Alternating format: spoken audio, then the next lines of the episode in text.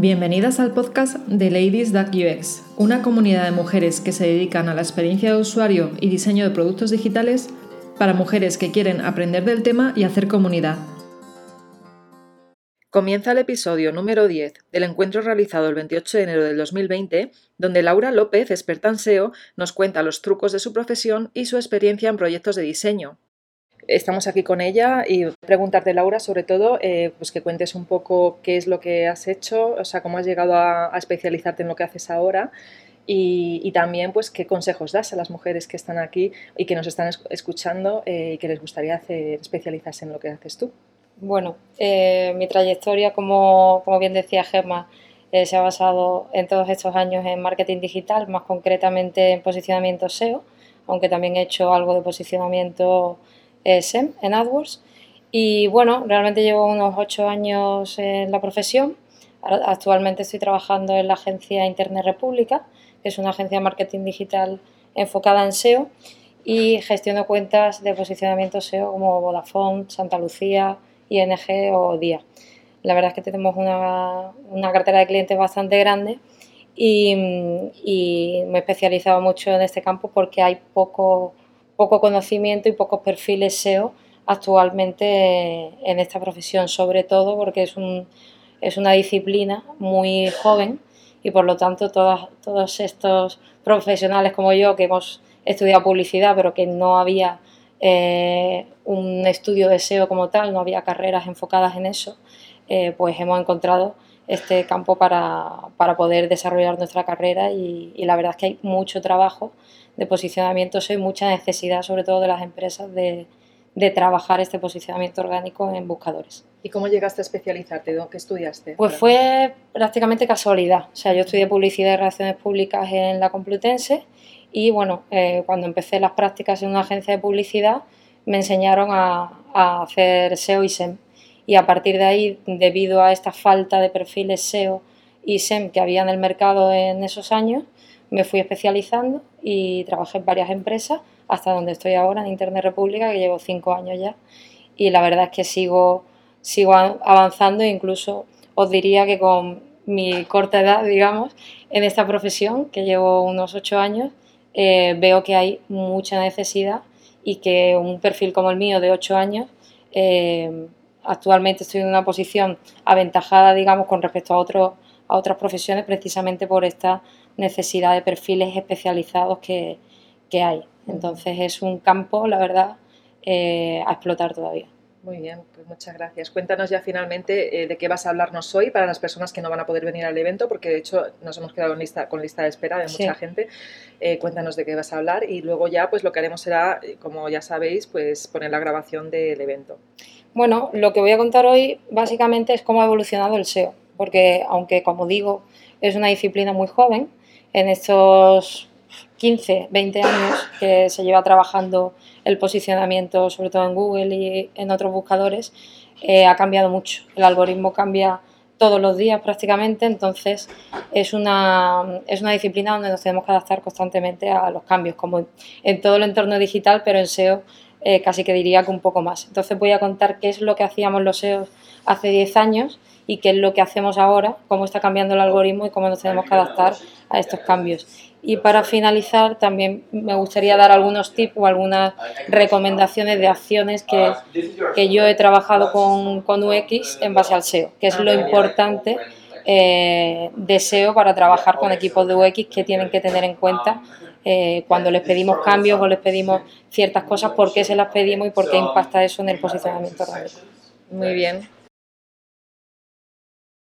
Vale, y otra pregunta, Laura, es eh, para quien no sepa qué es el SEO, ¿podrías contarnos qué es rápidamente? Bueno, básicamente el SEO es una serie de estrategias y de acciones que se hacen en las páginas web para tratar de eh, rankear en los buscadores en posiciones más aventajadas para las palabras clave de interés en el negocio. Es decir, cuando alguien busca una palabra clave en un buscador de un servicio, de un producto o simplemente de información, nosotros tratamos con una serie de acciones dentro del site de que cuando Google rastree nuestra página encuentre ese contenido referido a esa palabra clave y por lo tanto nos posicione mejor para ese resultado.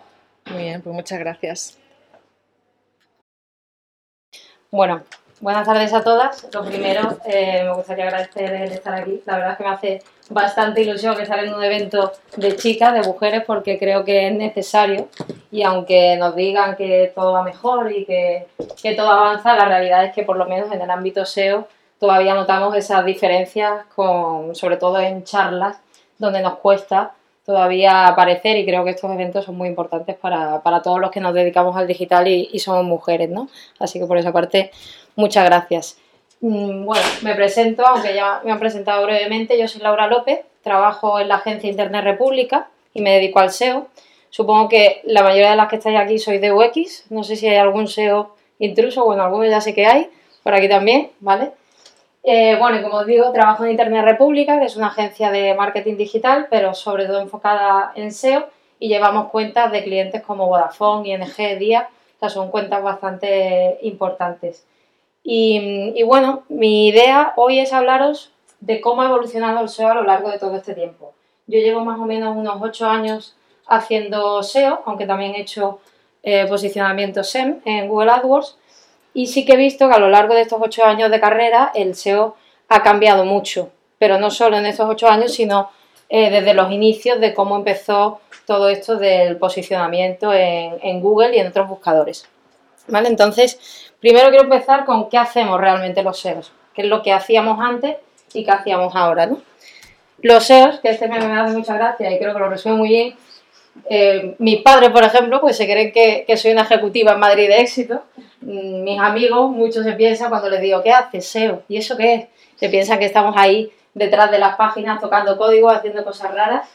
Pero realmente lo que hacemos básicamente es esto, que es rezarle a Google para que nos posicione bien. Porque básicamente el SEO lo que tratamos de hacer es eh, realizar una serie de acciones en las páginas web para posicionar esas palabras clave que los usuarios buscan en, en Google. Y por lo tanto, cuando Google rastrea nuestras páginas, intentar salir en posiciones más aventajadas para esas palabras clave. ¿Qué pasa? Que Google lo que hace cada vez es ponerlo más difícil porque realmente ningún SEO sabe cómo funciona el algoritmo. De hecho, yo creo que ni Google mismo sabe cómo funciona el algoritmo. O sea, ya lo han modificado tanto que no creo que haya nadie que sepa exactamente cómo funciona. Por lo tanto, eh, lo, que, lo que realmente sucede en el trabajo SEO es esto, ¿no? Es rezarle a Google y ver a ver qué cambio va a hacer, intentar adaptando a los cambios.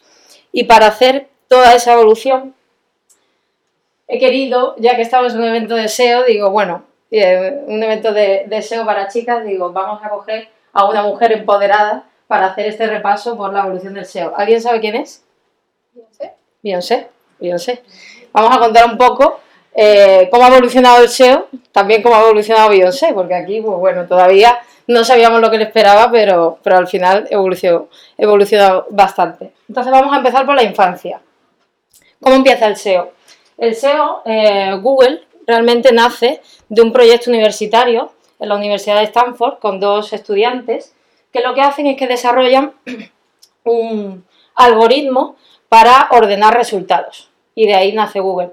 ¿Qué pasa? Que cuando, cuando montan este proyecto universitario realmente ya había buscadores como Hispavista o Yahoo que tenían bastante más potencial. Por lo tanto, sí que se veía o se vislumbraba que Google podría ser importante, que podría ser una empresa importante, pero al final cuando nace todavía eh, simplemente es un proyecto universitario como en su día lo fue Facebook o, cualquier otro. ¿no? Y es en 1997 cuando ya se registra directamente como google.com y empieza ya a, ser la empresa que conocemos hoy en día. En 1998 surge lo que sería la primera acción SEO, la primera acción que podríamos considerar como el primer posicionamiento orgánico que se dio en esa época. Esto eh, es una historia que me encontré, yo la verdad es que no la conocía, pero cuando lo leí me pareció muy curioso, y es que dicen, dicen, tampoco se sabe el origen real, pero eh, que había unos agentes que llevaban este grupo de música y tenían una página web. Entonces los agentes se dieron cuenta que si metían el nombre del grupo en el contenido de esa página muchas veces, reiteradas veces, cuando se buscaba en Google aparecía la página de este grupo por encima de los resultados. Esto es lo que antiguamente nosotros conocíamos como keyword stuffing, que básicamente es dotar el contenido de esa palabra clave que queremos posicionar de una manera eh, muy repetida para que Google cuando rastreaba ese contenido decía, vale, esta búsqueda y este contenido están relacionados y te posicionaba por encima. Eso fue, digamos, el primer SEO básico que, que se hizo, ¿no? Aquí, como os digo, al final, a mayor densidad de palabras clave que había en el contenido, mayor posicionamiento. Eso era el SEO. Metías la palabra clave muchas veces y te posicionabas. Y como digo, esto es lo que se consideraba como keyword stuffing, que luego ya veremos cómo esta práctica realmente fue, fue retirada porque era tan fácil como hacer esto y ya te posicionaba. Y la cosa se fue complicando. En 1999, como veis aquí, esto es una captura que he sacado del New York Times en esa época y ya se empezaban a ver otras acciones de optimización SEO como las metaetiquetas, que seguro que muchas de vosotras las conocéis. Aquí ya se empezaban a optimizar el title de las URLs, eh, la meta description, que también favorecían que esas palabras clave estuvieran en estas etiquetas y te hacían posicionarte mejor en, en los resultados. Pero como veis, esto es 1998-1999, que realmente es hace nada. Y esto era lo que se hacía en SEO antes, ¿no? Pero ya es en 2000 cuando Google empieza a evolucionar, digamos, y genera y desarrolla esa plataforma que hoy conocemos como Google AdWords y Google AdSense. Y es ahí donde realmente empiezan los primeros anuncios y ya vemos cómo el buscador ya cambia. Ya no solo tenemos resultados SEO, sino que ya teníamos anuncios y Google empieza a rentabilizar ahí el buscador, porque al final esto es como todo. Eh, Google sí, pues quiere que el usuario tenga una buena experiencia, que encuentre los resultados que, está buscando, pero al final es una empresa y buscaron la forma de, rentabilizarlo ¿no? con Google AdWords. Y además en el 2000 aparece también Google AdSense. Google AdSense, eh, si alguno no lo conocéis, realmente es una plataforma de afiliación. Lo que ocurre aquí es que tú incluyes en tu página web un emplazamiento publicitario donde esta plataforma te va insertando anuncios de, otros sites y con eso la gente pues que accede a esos anuncios gana dinero. ¿Qué pasa? Que aquí los SEO se dieron cuenta, ojo, que esto ya no es que posiciono la web de un grupo de música o de mi primo que tiene una zapatería y tiene una página web, es que si genero páginas web que tienen mucho, mucho tráfico SEO, se posicionan muy bien y meto Google Ads, les meto afiliados, empiezo a ganar mucha pasta aquí como diría la Rosalía, empezaron a ganar muchísimo dinero y los SEOs al inicio de esta época ganaban mucho dinero. Yo ahí todavía no había aparecido, o sea que esa parte no, no la viví, pero sí que estaba generando bastante retribución. Y luego es en 2001 donde surge otra evolución de todo este trabajo SEO que hacíamos con las granjas de enlaces. Las granjas de enlaces realmente em, fueron sites que se crearon o blogs que se crearon de contenido para meter enlaces en esos blogs o en esas páginas hacia las páginas que querían posicionar. Porque los SEO se dieron cuenta que además de toda esta optimización de contenido, además de, estas metaetiquetas, si alguien te referenciaba desde otra página web, Google entendía que tú eras relevante y te posicionaba más arriba. Que realmente, si lo pensamos con lógica, es lo mismo que si tuviéramos el mercado normal si al final tú montas una empresa y hay gente que te está diciendo, oye, esta empresa está bien, ve a comprar esta tienda que está bien, pues eh, al final tienen más ventas. Aquí sucedió lo mismo, Google le daba mucha autoridad a las páginas web que eran referenciadas por otras. ¿Qué dijimos los SEO? Pues venga, vamos a montar sites, los automatizamos, creamos contenido que no vale para nada y metemos enlaces. Y así se crearon lo que se conocían como la granja de enlaces. Y todo esto funcionaba, o sea, funcionaba y funcionaba muy bien, porque realmente no había una práctica SEO ni el algoritmo estaba tan fino como hoy en día y con cualquier trampilla que le hacíamos ya éramos capaces de posicionarnos arriba y ganar mucho tráfico. ¿Vale? Entonces, como os digo, en el inicio del SEO teníamos el keyword stuffing, que era esta sobreoptimización de palabras claves en el contenido, y link building, que son estos enlaces que nos referenciaban. Esto es lo que hacíamos eh, a, los inicios de Google. ¿A dónde nos llevó esto? Pues esto nos llevó a la adolescencia. Que llegamos con esta cara, por yo sé que nadie le dijo que no se cortara ese flequillo. Esto nos llevó a, la adolescencia. ¿Por qué? Porque el algoritmo no, estaba maduro. Al final, los SEOs eh, que trabajamos en esto trampeábamos el algoritmo. Y eso no era lo que pretendía Google. O sea, Google lo que pretende, aparte de ganar dinero como cualquier empresa, es que los resultados de búsqueda sean lo más afines a esas consultas que hace el usuario, no que aparezcan las páginas que nosotros los SEOs hacíamos que apareciesen los primeros, ¿vale? Entonces, empiezan a, generar algoritmos de búsqueda, actualizaciones del algoritmo para mejorar todo esto. En 2007 crean el Universal Search, que básicamente es un algoritmo que dota ya al buscador de contenido más enriquecido, que ahí es cuando ya empezamos a ver mapas, imágenes, vídeos, noticias. Ahí el algoritmo empieza a, eh, a evolucionar a algo un poquito más, más avanzado. En 2009 llega una actualización que para mí es una de las más importantes que se suceden a lo largo de todos estos años, que es la actualización de las marcas. La actualización de las marcas lo que supuso es que en esta época realmente el SEO no estaba metido en negocio. De hecho, todavía no está muy metido en negocio, aunque os parezca una tontería, hay disciplinas como por ejemplo Paid, están mucho más vinculados o, tienen mucha más, mucho más histórico que el SEO.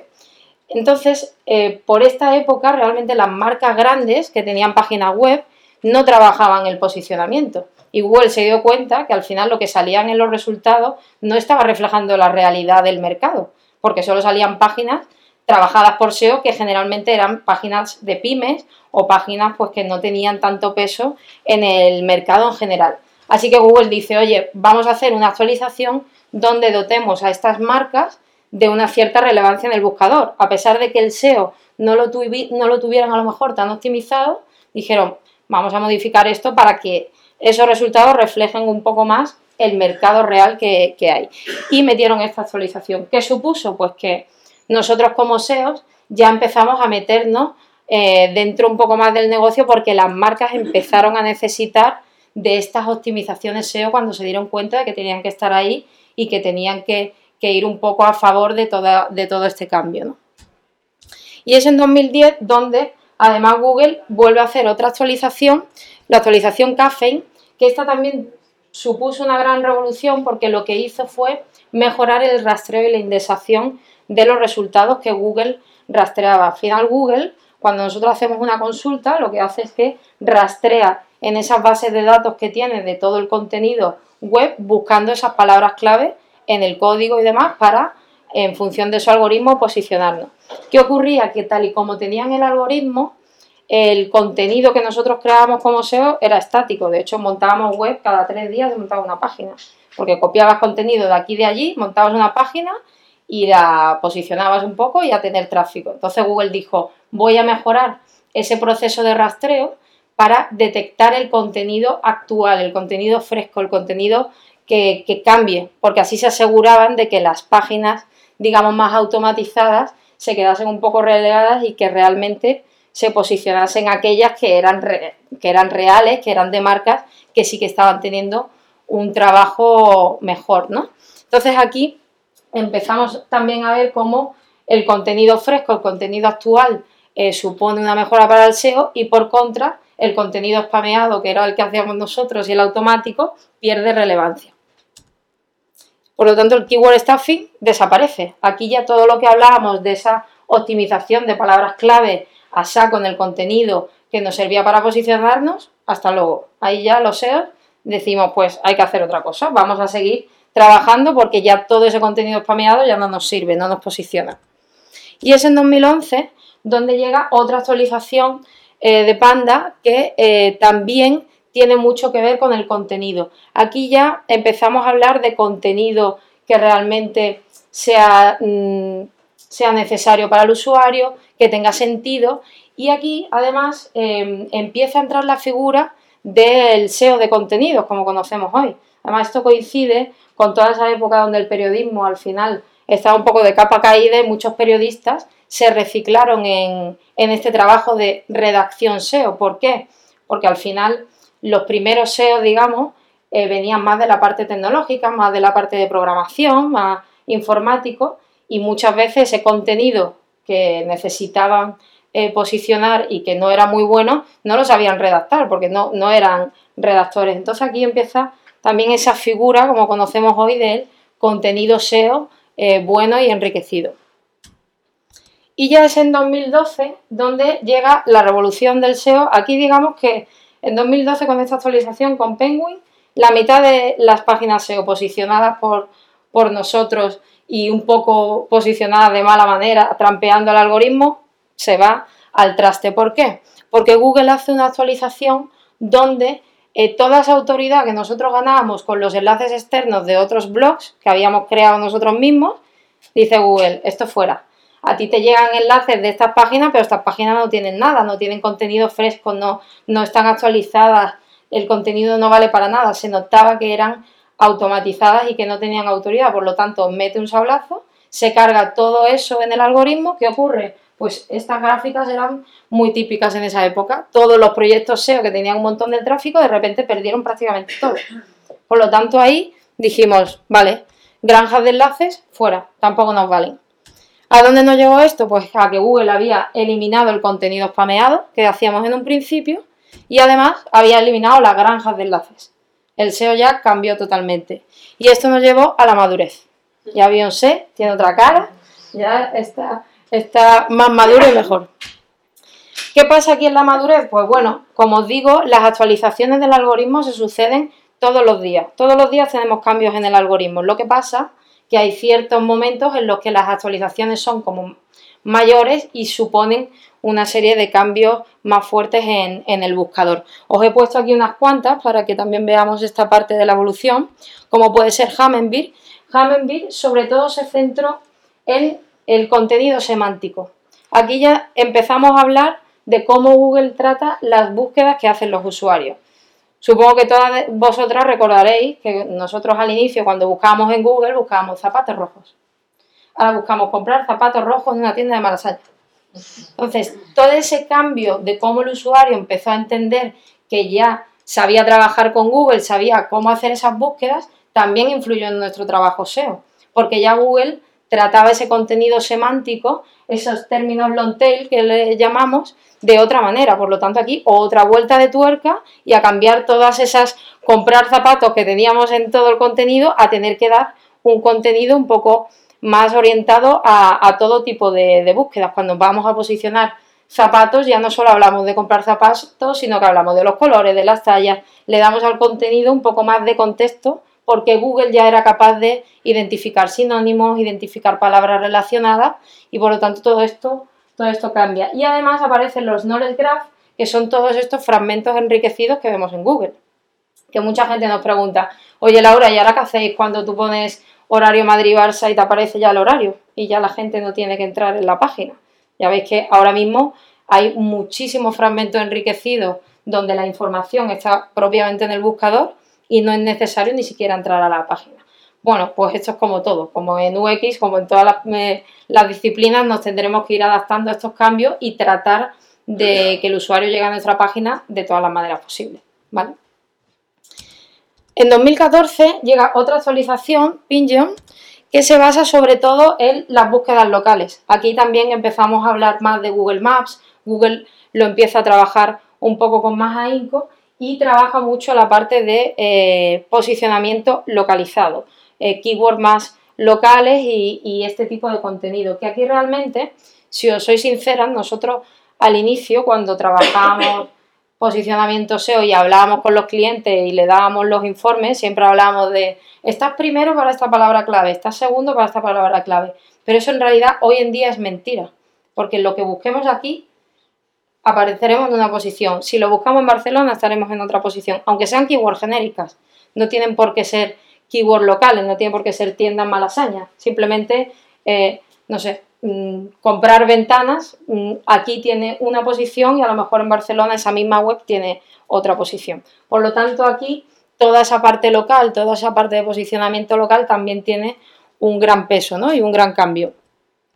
Y en 2015 llega otra actualización bastante grande, que es la actualización de Phantom.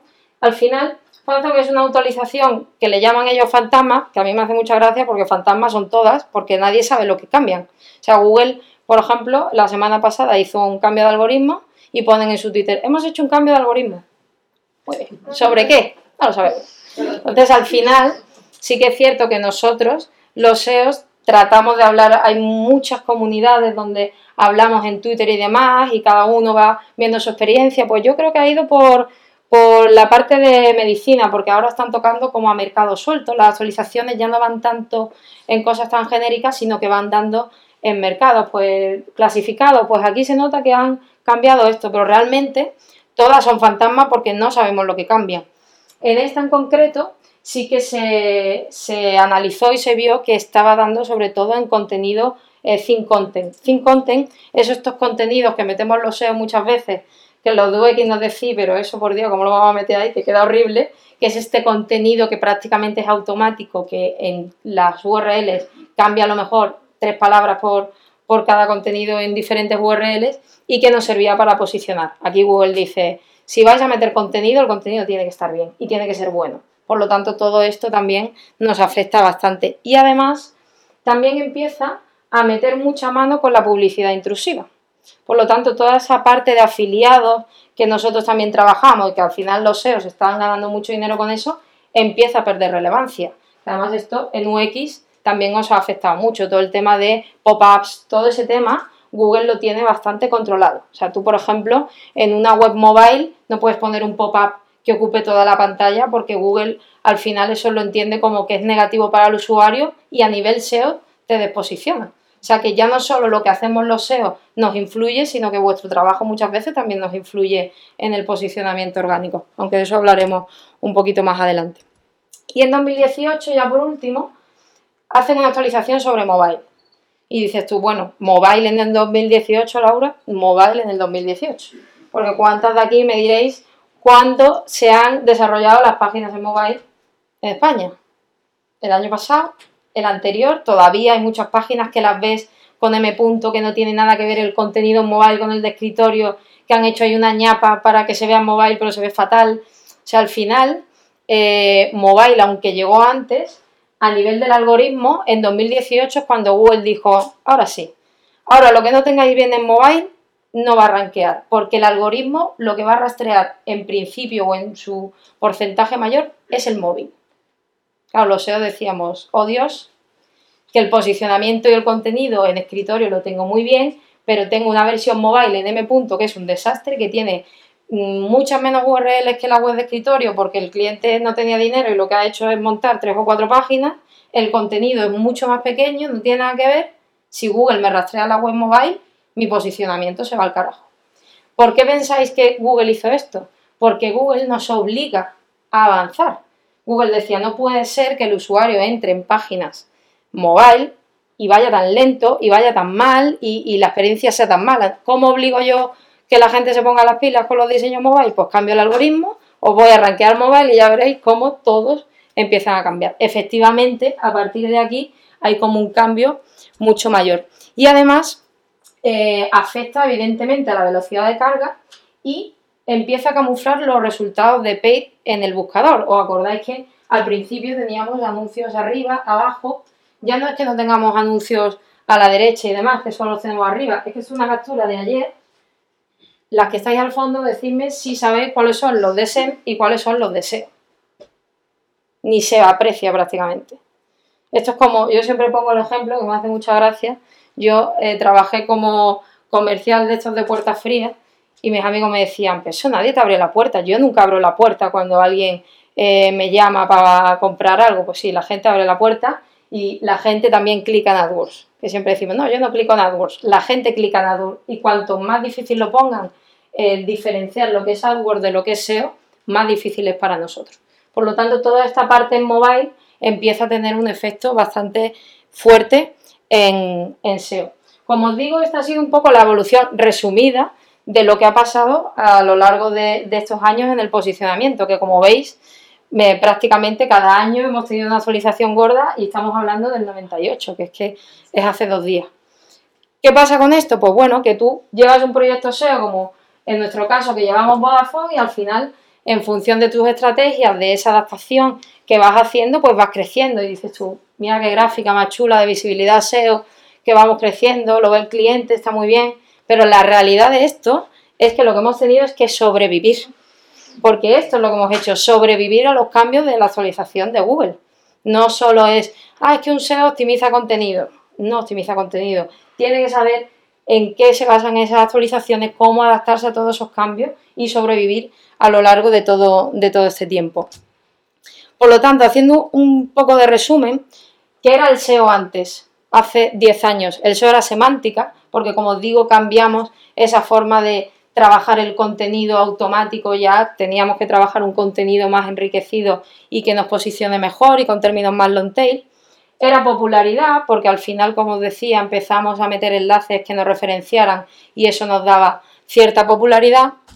Era tecnología, porque nos teníamos que adaptar a todos estos cambios de la velocidad de carga, de mobile, etcétera y era negocio, porque como os digo, eh, cuando entran las marcas en el buscador y cuando también eh, el posicionamiento SEO es más relevante en cualquier negocio, pues esto evoluciona. ¿Y cómo es el SEO ahora? Pues el SEO ahora es semántica, es popularidad, es tecnología y es negocio. Es lo mismo. Lo único que cambia es que en estos puntos, ¿en qué estamos trabajando? Pues por ejemplo, por haceros un, un resumen de lo que viene ahora en SEO, para mí la semántica está muy relacionada con Google BERT. No sé si alguna habéis escuchado hablar de Google BERT. Google BERT es la última actualización que ha hecho Google, una de las últimas del algoritmo, que básicamente lo que están es eh, entendiendo mejor el procesamiento natural del lenguaje. Lo que tratan de hacer es entender las búsquedas sin necesidad de que la búsqueda sea muy concreta. Por ejemplo, eh, si tú buscas en Google em, calles Madrid Central, lo que realmente estás buscando es cuáles son las calles que están afectadas por Madrid Central y por dónde puedo entrar.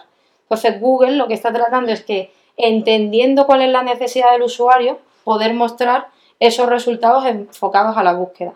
Y esto creo que es un punto muy importante también al nivel de UX, porque hay muchas veces que los diseños que hacemos en la página web, cómo montamos ese contenido, tiene mucho que ver con el inicio, y el inicio es esa búsqueda primera que hay. Por ejemplo, os pongo un ejemplo concreto. Yo trabajo con algunas empresas de formación y cuando estábamos trabajando Master Digital Business, por ejemplo, me decían, oye Laura, pero es que el máster que tenemos, este en concreto es para ejecutivos.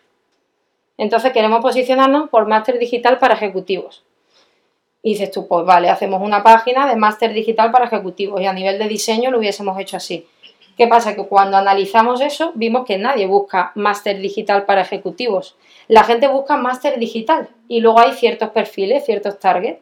Pues a nivel de SEO relacionado con UX, lo que tenemos que plantearnos es, oye, ¿y por qué no hacemos una página donde cuando el usuario llegue a ese máster digital, a través de una especie de formulario o como queramos, o un módulo de características de ese target, ya podamos llevarle hacia el tipo de máster que está buscando? ¿Por qué? Porque si yo hago una página de máster digital para ejecutivos y nadie lo busca, pues no me voy a posicionar, no tengo tráfico y no vale para nada. Entonces aquí yo creo que es uno de los puntos donde tenemos que trabajar más con, con vosotras, en qué es la necesidad del usuario a nivel de búsqueda y cuál es el contenido que tenemos que mostrar después. O como por ejemplo cuando definimos los naming de productos, que muchas veces os viene por negocio, pero recordar aquellas estupendas eh, Em, el, perdón, las, mm, tarifas mobile que había de Orange, creo que era de Orange, que se llamaban Delfín y no sé qué. Tarifa del fin, y tú posicionabas en el contenido tarifa del fin. Y dices tú, pero vamos a ver, si yo posiciono tarifa del fin, ¿cómo te va a llegar la gente cuando busque tarifa móvil? No te va a llegar. Entonces, este tipo de cosas son las que tenemos que, trabajar. En cuanto a popularidad, para mí lo que viene es la personalización del contenido y en eso supongo que muchas estaréis trabajando. Las páginas van a dejar de ser estáticas. Al final vamos a trabajar en sites donde el contenido que se encuentre el usuario va a estar personalizado. ¿Qué pasa? Que Google no tiene cookie.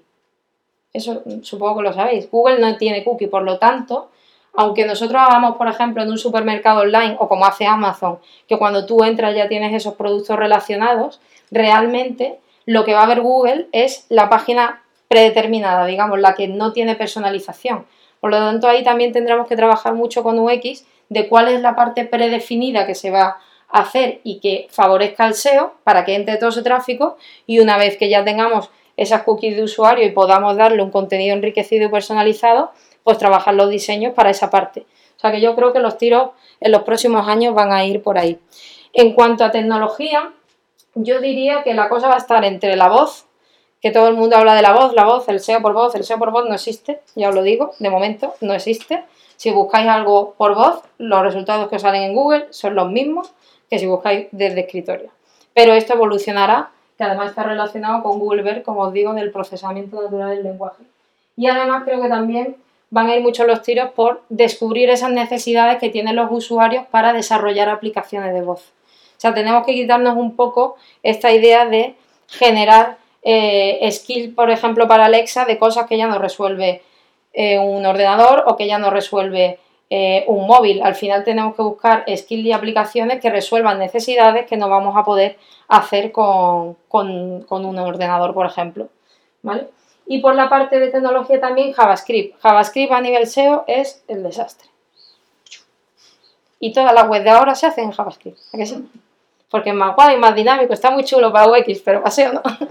Entonces, eh, por aquí también tendremos que trabajar. A Google le está costando mucho rastrear las páginas en JavaScript. Al final pensad que es contenido dinámico, ese contenido se ejecuta con funciones JavaScript, pero no existe un previo en el código, por lo tanto a nivel de rastreo y de Google es bastante complejo. Pero bueno, vamos trabajando poco a poco en esa parte.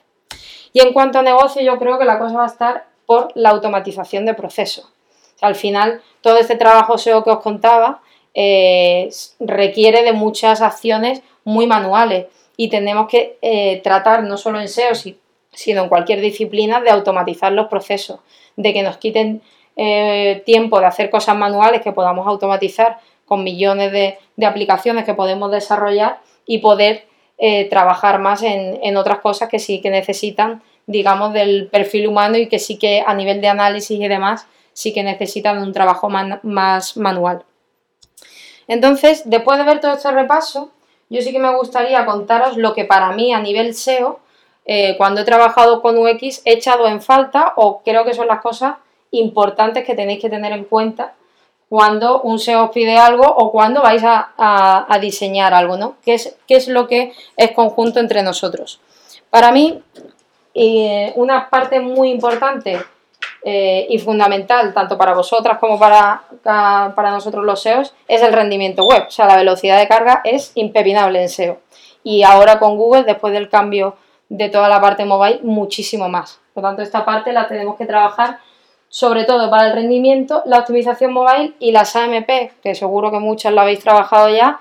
Eh, al final, Google lo que ha hecho es generar una especie de plantilla de HTML que él dice que tiene que hacer así para conseguir que esas páginas sean más rápidas. Al final nos está llevando al diseño web que ellos quieren para que sea más rápido y obligarnos a que el rendimiento sea mejor. Por ejemplo, nosotros trabajamos mucho con Lighthouse, que es una herramienta que te mide el rendimiento web y aquí te va diciendo todo lo que, digamos, tienes que mejorar tanto a nivel de usabilidad como a nivel de recursos que tienes que desbloquear, etc.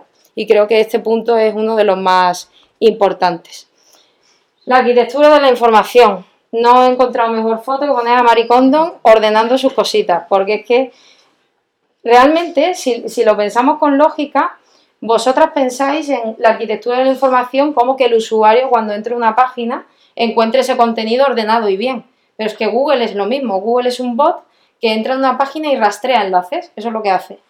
Cuanto mejor se lo demos ordenado, cuanto esos enlaces tengan más sentido, los de arriba tengan más importancia, los niveles estén mejor definidos, posicionará mejor y por lo tanto al usuario también le facilitará mucho la vida. Así que toda esa parte de arquitectura de la información y de ordenación del contenido es súper importante a nivel SEO.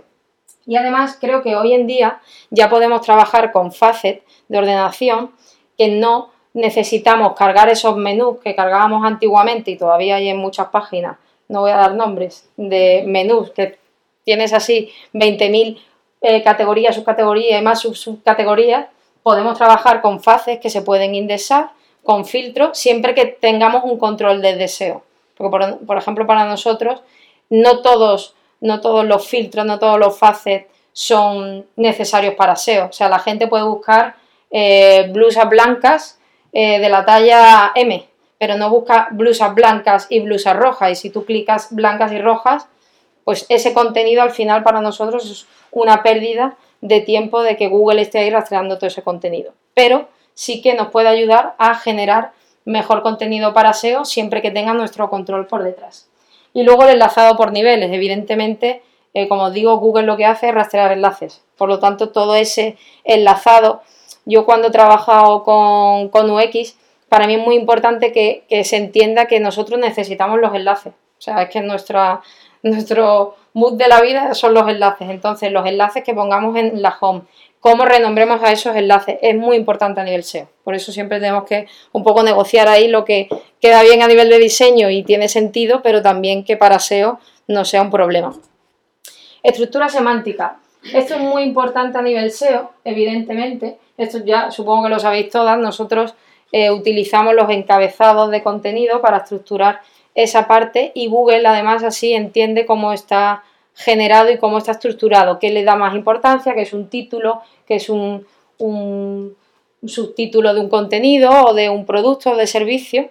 Entonces, con estos encabezados que metemos en el código HTML y que se diseñan, es con lo que le dotamos de relevancia en ese, en ese contenido.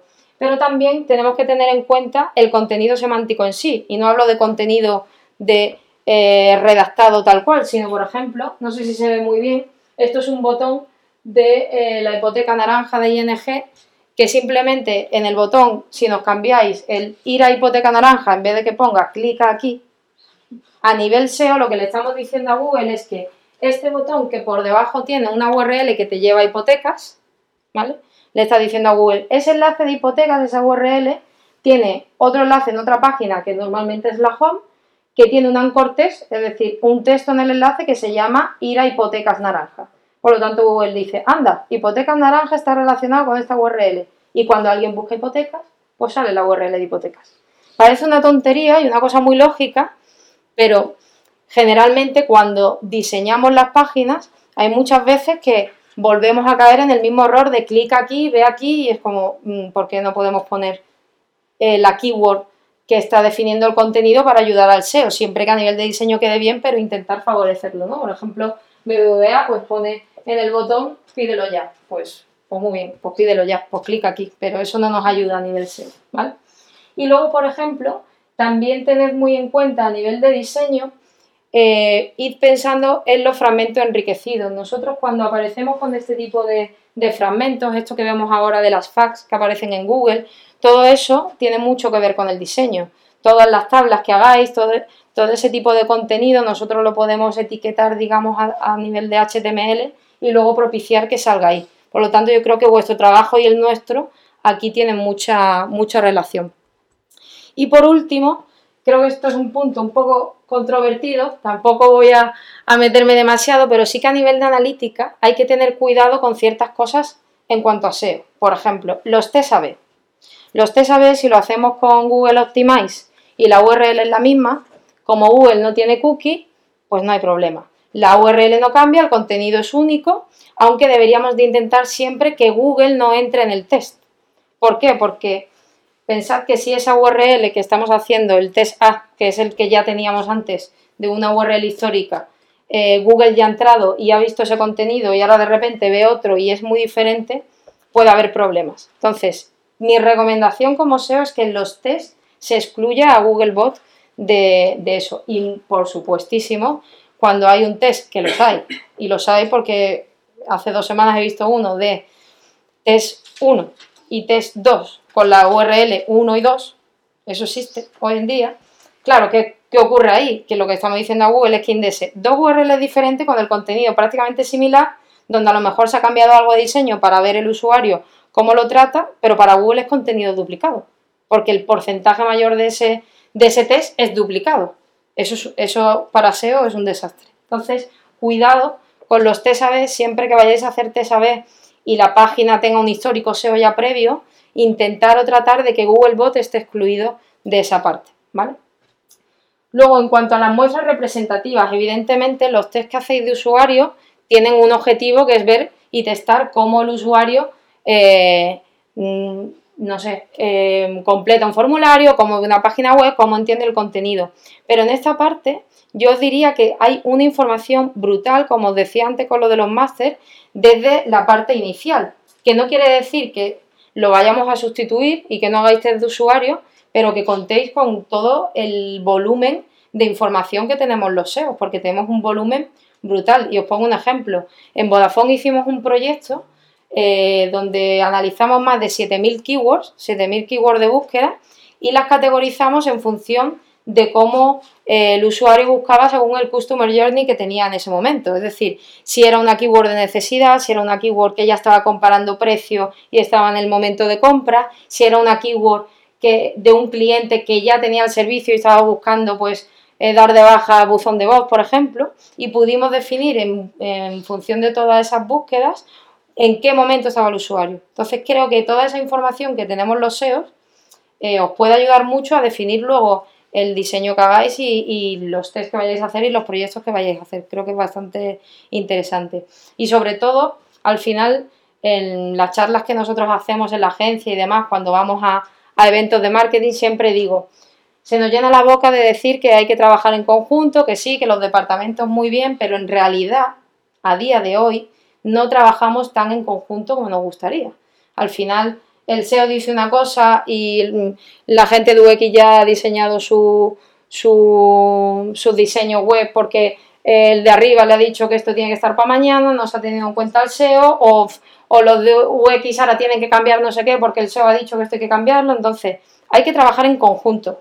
Hay que trabajar con todos los equipos, con Paid, con UX, con tecnología, con todo. Y vamos a intentar no hacer como diría Beyoncé, lo que hizo ella, por ejemplo, en los 90, que se le cayó una de las Destiny Child en mitad del escenario y ella siguió cantando, ¿vale? Vamos a tratar de hacer esto, que al final es trabajar con todos los departamentos, intentar siempre pensar en cuáles son las estrategias o cuáles son las consideraciones que tenemos que tener entre equipos que trabajemos a la vez y tratar de llegar a esta Beyoncé y no a la otra. Muchas gracias.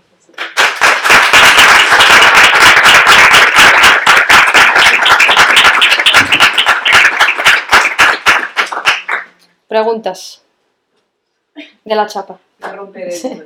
El otro día escuchando un podcast hablaban de la canibalización. De contenido. ¿Qué es eso? La canibalización de contenido es que al final, eh, si tú tienes un contenido, por ejemplo, que estás hablando, como decíamos antes, de hipotecas, y tienes otra URL que habla prácticamente de lo mismo, tú mismo te estás canibalizando tu propio contenido, porque para, para SEO lo ideal es que en cada URL haya un contenido enfocado a una keyword o a dos como mucho, que es lo que posicionamos. Entonces, cuando trabajamos páginas web donde se puede repetir el contenido y cambia poco, podría ser contenido duplicado y contenido que se está canibalizando entre sí. Entonces, lo que hay que intentar es que cada URL tenga un contenido diferente y único a ser posible. O sea, lo que es la URL en sí. El contenido de la página, sí. Si yo hablo de hipotecas y tengo otra página que es tu mejor hipoteca y me está hablando de lo mismo que hipotecas, pues al final tengo dos URLs con un contenido muy similar intentando rankear por la keyword hipotecas. Y al final eso lo que te hace es que Google te resta. Lo ideal es que tengamos una única URL con un contenido que esté enfocado a esa keyword que queremos posicionar. Y a lo mejor ese de tu mejor hipoteca, que son ventajas de la hipoteca, pues lo tengo que trabajar en la misma, en la, misma URL y no en dos diferentes. Dime. Eh, tengo dos, ¿vale? O sea, que si alguien tiene, igual me digo una. Tan tímidas, tan tímidas. La primera, si podías profundizar un poco en el tema del journey, que me ha parecido súper interesante. Sí, pues bueno, ahí lo que nosotros. Mi lógica es pensar, cuando nosotros trabajamos, bueno, cuando nosotros trabajamos, yo nunca he trabajado en marketing off, pero ¿cómo se trabajaba en marketing off? Con análisis de mercado. Cogían análisis de mercado, hacían encuestas o, o veían todo esto de las audiencias y demás, que a mí me parece, con perdón, y lo voy a decir aquí en Petit Comité, un poco eh, lo de las audiencias, bueno, no sé cómo se mide realmente, si eso se mide bien, pero se trabajaba con análisis de mercado. ¿Cuál es el mercado más grande donde podemos analizar al usuario previo a que llegue a nuestro contenido? En Google. ¿Quién busca en Google? Todo el mundo. ¿Qué buscamos en Google? Todo. Entonces, nosotros lo que quisimos en Vodafone es, a nivel de las búsquedas sobre tecnología, categorizar toda esa parte de búsqueda para nosotros poder generar un contenido en función de la fase del Customer Journey que tuviera el usuario. ¿Eso que nos hizo? Pues decir, oye, es que estamos trabajando contenido súper transaccional, con una landing súper bien hecha, que además ellos tienen un equipo de web que es muy bueno, eh, pero son, son landing muy transaccionales y nos estamos olvidando de la parte informacional o de la parte de necesidad de cuando un usuario busca, por ejemplo, y os pongo un ejemplo para que veáis que no es, no es lo, típico. No es que busque un usuario fibra óptica. Es que si un usuario está buscando test de velocidad, A lo mejor es que su conexión no le va bien y le interesa cambiar. Entonces, todo ese análisis de búsqueda nos puede permitir generar un contenido enfocado a cada fase del usuario. Y creo que es algo que no lo hacemos tanto y que deberíamos plantearnos, o como lo que contaba de los másters. Eh, pensamos que este máster está enfocado a este target, voy a diseñar la página y el contenido enfocado a, a ejecutivos. Pero es que nadie busca máster para ejecutivos, la gente busca máster. Y luego ya se mete y ve si el perfil que requieren es un perfil de 5 años de experiencia o es un perfil junior que acaba de salir de la universidad. Entonces creo que esa parte previa es muy importante. ¿Y el análisis de búsqueda cómo se ejecuta? Pues nosotros lo que hicimos es coger un bruto de palabras hable sobre tecnología en Keyword Planner, que es una herramienta que se utiliza supuestamente para Google AdWords porque te da el volumen medio de búsqueda de esa palabra clave en el buscador, en google.es. Analizamos cuáles eran las keywords más buscadas y las categorizamos por tipos. Por ejemplo, todo lo que es fibra, por aquí. Dentro de fibra, ¿en qué fase del Customer Journey está? De estas, ¿cuáles son las más interesantes para trabajar? A lo mejor, y os pongo otro ejemplo, cuando yo empecé a trabajar en Vodafone, que fue hace cuatro años más o menos, em, a nivel negocio se decidió que iban a apostar por la fibra óptica, evidentemente, porque era lo que, lo que estaba en el momento y lo que ellos iban a potenciar. Y nos decían, vamos a quitar de la web ADSL lo quitamos.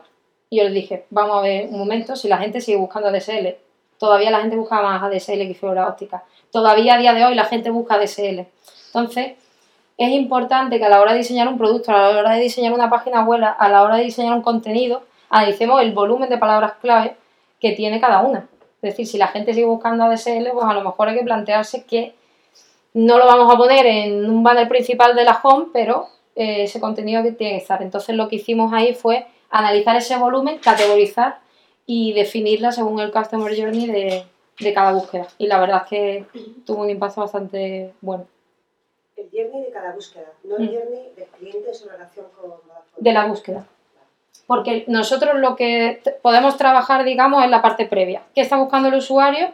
Y interpretar qué es lo que quiere. Luego ya llega la parte de de diseño y de negocio, donde ya se define el producto, se puede definir el naming, se puede definir todo. Nosotros ahí no nos metemos, de hecho, a mí cuando me llegan eh, wireframes y me dicen, oye, revisa esto, a nivel diseño yo no tengo mucho que decir. Es que nosotros ahí no tenemos mucho que decir. Es más a nivel de contenido, de la previa de si lo que vemos que la gente busca luego va a tener sentido con lo que se muestra. Pero a nivel diseño no tenemos tanto que decir ahí. Es más en, en toda esa parte. Pero sí que creo que es interesante que vosotros cuando tengáis que diseñar y tengáis que tener en cuenta eh, qué es lo que le quiero mostrar al usuario, podéis tirar de todo ese histórico que hay, que eso está habilitado, lo puede ver cualquiera, o si tenéis un departamento SEO y demás, pues se puede hacer un análisis como los que antiguamente se hacían de mercado y no decir a lo mejor pues creo que van los tiros por aquí, vamos a cerciorarnos con los datos que hay.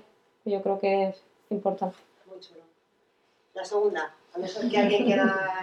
Venga, que, dejo, ¿eh? que luego tengo yo otra. No, dale, dale. Eh, justo con lo que acabas de decir, que efectivamente no solo es que haya que trabajar con gente de UX, diseño, de desarrollo y tal, sino sobre todo con negocio. ¿Cuál es el protocolo? sobre todo con negocio. Cuando lo yo pregunto, ¿cuál es el protocolo? Tú estás ahí en Vodafone y dices, bueno, tenemos esto, Mm, esta página es para esto, el contexto es este otro, la gente busca este otro modo. ¿Cómo decidimos estas keywords? ¿Cómo decidimos la estrategia? ¿Cómo se van haciendo? La realidad a día de hoy es que generalmente el negocio es el que tiene la última palabra, pero también la primera. Y eso es un problema en muchos proyectos. Nosotros al, nosotros al final, lo bueno que tenemos en SEO es que estamos basados en datos. Entonces es muy fácil venderle a negocio y decirle, es que esto tiene este volumen de palabras clave que son 30.000 de media mensual y esta tiene 500 búsquedas mensuales en Google. Y aparte, esta te está trayendo tanto tráfico, porque sobre todo si son estudios ya de cosas que ya se han implementado, de tráfico que ya tienes, esto te está trayendo tanto tráfico y esto no te está trayendo nada, incluso oportunidades de negocio. Entonces, generalmente, como intentamos negociar con negocios, nunca mejor dicho, es con datos.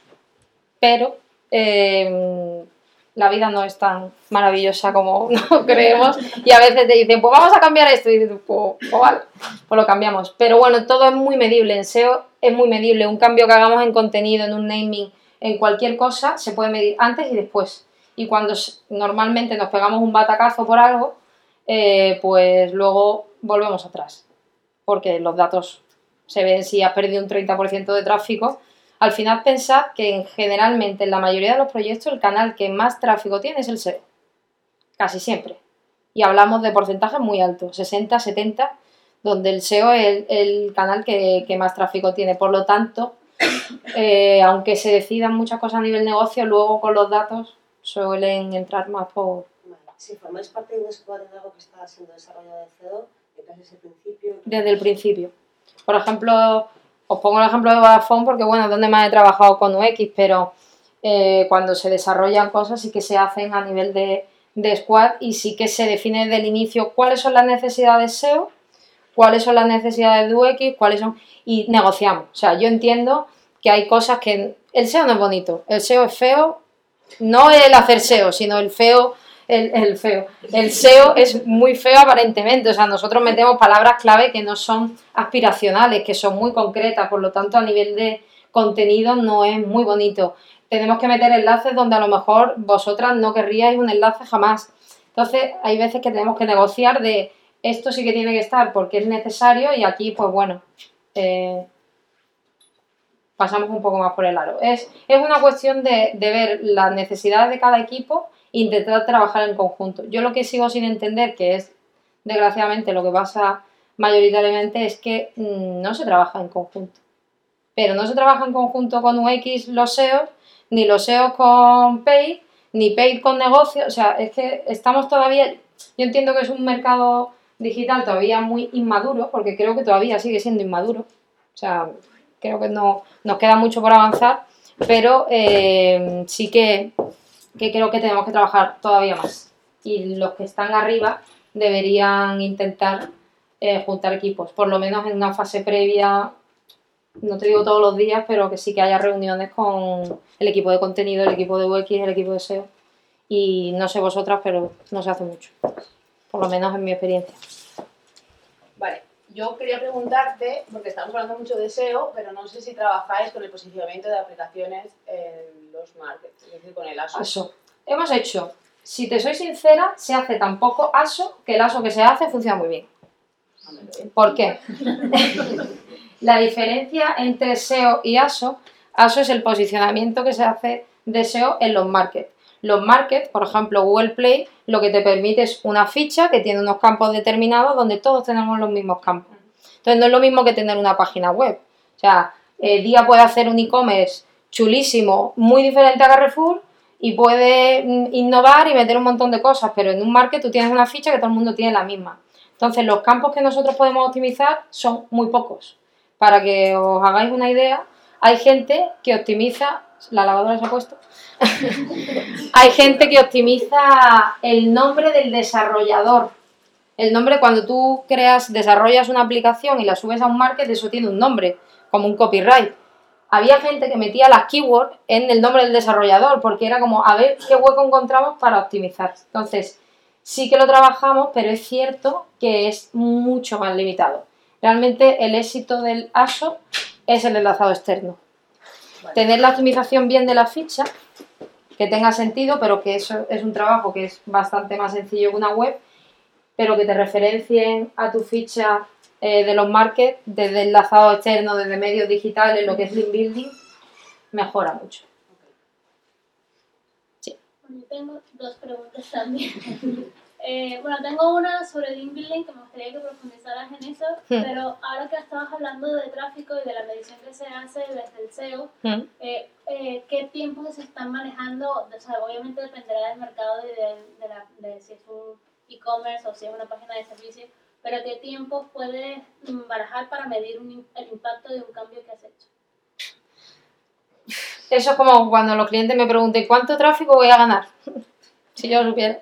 O sea, eso mm, realmente a nivel SEO poco se puede, se puede predecir. Eh, los cambios, eh, si por ejemplo yo audito una página web, te estoy contestando antes a la primera que a la otra, pero bueno, ahora vuelvo a, la primera. Si yo audito una página web y veo que no tiene metas puestos, que no tiene enlaces, que el contenido es malísimo, que no tiene enlazado externo, que las imágenes no están optimizadas, que la velocidad de carga es un desastre, yo sí sé que está tan verde que con que haga las cosas básicas de SEO va a mejorar. Pero cuando una página web está muy madura y ya tiene el posicionamiento SEO muy trabajado, el medir el impacto, cuánto tiempo va a pasar hasta que mejore, depende del momento. O sea, nosotros eh, a veces nos reímos, pero es que es verdad, hacemos constantemente cambios en las páginas todos los días. De hecho, el SEO no es algo que tú puedas contratar y decir que me hagan SEO seis meses y luego ya, o sea, habéis visto los algoritmos todos los días. O sea, es que lo que tú hoy tienes bien, mañana lo tienes mal. Entonces sí que tienes que tener un SEO ahí que, que trabaje. Pero es verdad que hay veces que incluso nosotros nos sorprendemos porque Google te beneficia o te empeora y a lo mejor no has tocado tanto en esa época porque estás analizando, porque estás en otro proceso y aún así la web tiene, tiene cambios. Entonces es difícil ahí saber eh, qué impacto va a tener. Yo creo que es más la acción. Una mejora en el rendimiento de la velocidad tiene un impacto alto, muy alto en SEO. Entonces es más por acciones, no por... Pero es muy subjetivo y yo jamás digo mm, ni te voy a conseguir eso cuando alguien os diga voy a conseguir la posición 1, mentira. Eso no se puede saber. No se puede saber, o sea, es imposible. Ni que seas Vodafone, ni que seas Día, ni que seas Sanitas, no se puede saber. Pero sí que puedes, a lo mejor, con ese volumen de palabras clave, si una palabra clave tiene tanto volumen y tú más o menos eh, puedes ver dónde te vas a posicionar por los cambios que vas a hacer, puedes sacar un porcentaje de tráfico más o menos estimado. Pero lo de los KPIs en SEO es muy complicado. Muy complicado de señalar. ¿Y en Sensi puedes dar resultados? Porque Sensi. Eh, bueno, tampoco es que los pueda dar súper fino, pero Sensi que tú puedes saber una inversión, saber más o menos eh, cuánto te va a costar cada keyword, porque tiene, tú al final pujas con un CPC medio, CPC máximo, y sí que más o menos puedes controlar la inversión de una manera bastante fácil. El problema que tiene SEM es que eh, no tenemos dinero suficiente para cubrir todas las búsquedas. Entonces, eh, SEM se empezó a trabajar mucho porque cuando pasamos del offline llegamos al online y las marcas decían, todo este dinero que tengo que invierto en tele, que son no sé cuántos millones, ahora voy a invertir en digital tanto. ¿Dónde lo invierto? En publicidad. Que monto una campaña y a lo loco. Y hay campañas de SEM que yo las veo y me entran ganas de llorar, porque no, no, se ha trabajado tan bien, en mi opinión, eh, porque al final es inversión. Tú tienes inversión eh, y ya está, y apareces. Pero vamos a, ser coherentes. Tengo que aparecer siempre, me tengo que gastar 50.000 euros en aparecer por mi marca cuando ya estoy en SEO. ¿Qué sentido tiene eso? O voy a pujar por la competencia cuando un usuario está buscando eh, supermercado online Mercadona, me va a comprar a mí, pues a lo mejor, mm, no sé, hay que estudiar más todo ese tipo de estrategias y como decía antes, trabajarlas con el SEO, por ejemplo, en este caso. En SEO aparezco aquí, pues en SEO empujo por estas que por SEO no aparezco y al revés.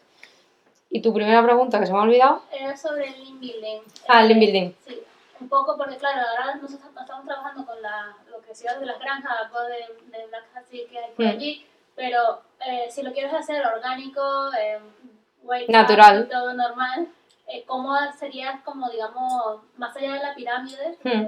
Cómo estructurarías el porcentaje de anchos text de URL?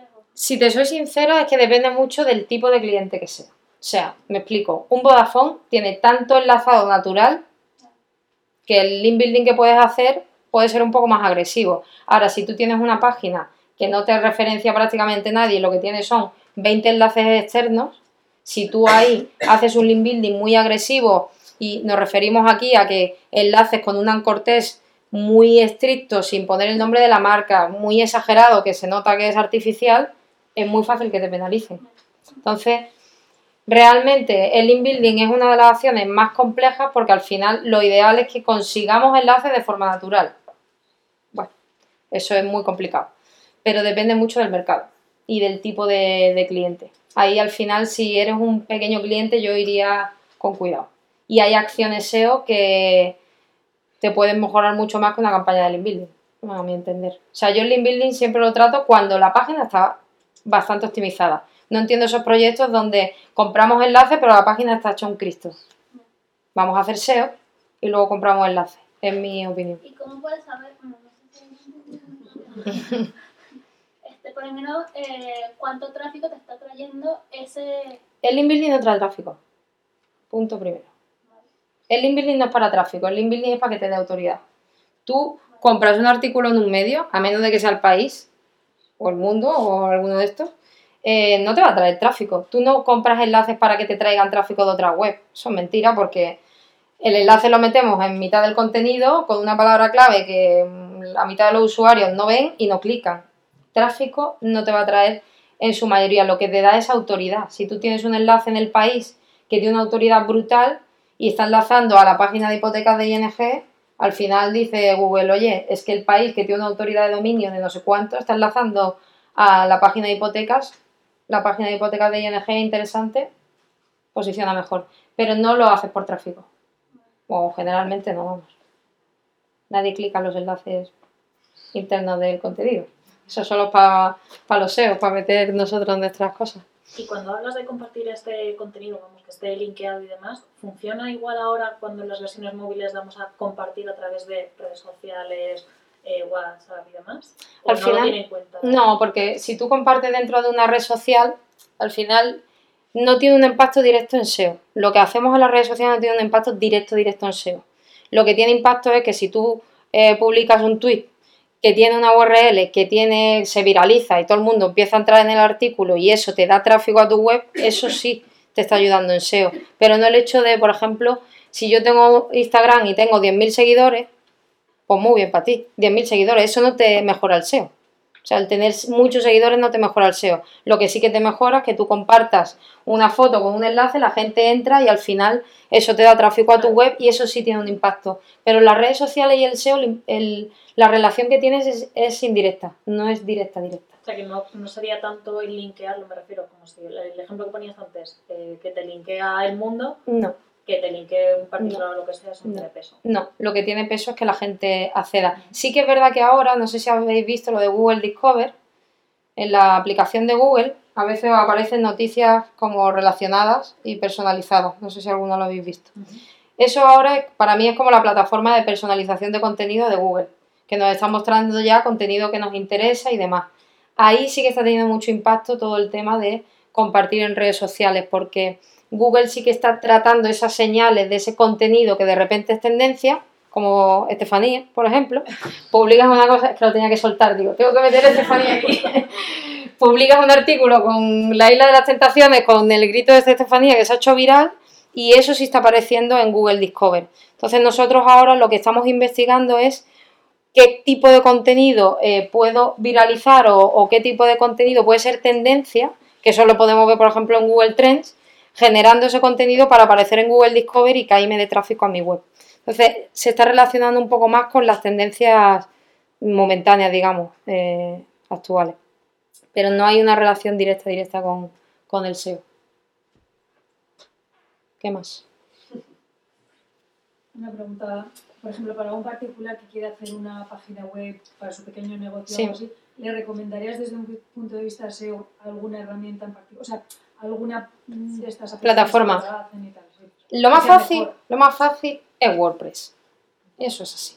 ¿Por qué? Porque tenéis un montón de plugins eh, que podéis trabajar sin tener que saber de desarrollo y que podéis cambiar cosas SEO sin tener que meterte en el código o cambiarlas tú. Entonces, para mí WordPress, para una página de una pyme que está empezando, yo por ejemplo cuando eh, empecé a trastear, pues me monté un par de páginas con contenido chorra para trastear cosas y lo montas en un WordPress. Yo por ejemplo no vengo de la rama técnica y para alguien que no venga de la parte de desarrollo web, montar un WordPress es relativamente sencillo y a nivel SEO se puede optimizar muy bien. Ahora, una gran marca generalmente necesita de plataformas que eh, podamos tocar muchos más temas de código que a lo mejor en un WordPress se te puede quedar un poco... Pero bueno, WordPress ya casi que se puede trabajar todo. Yo lo haría en WordPress.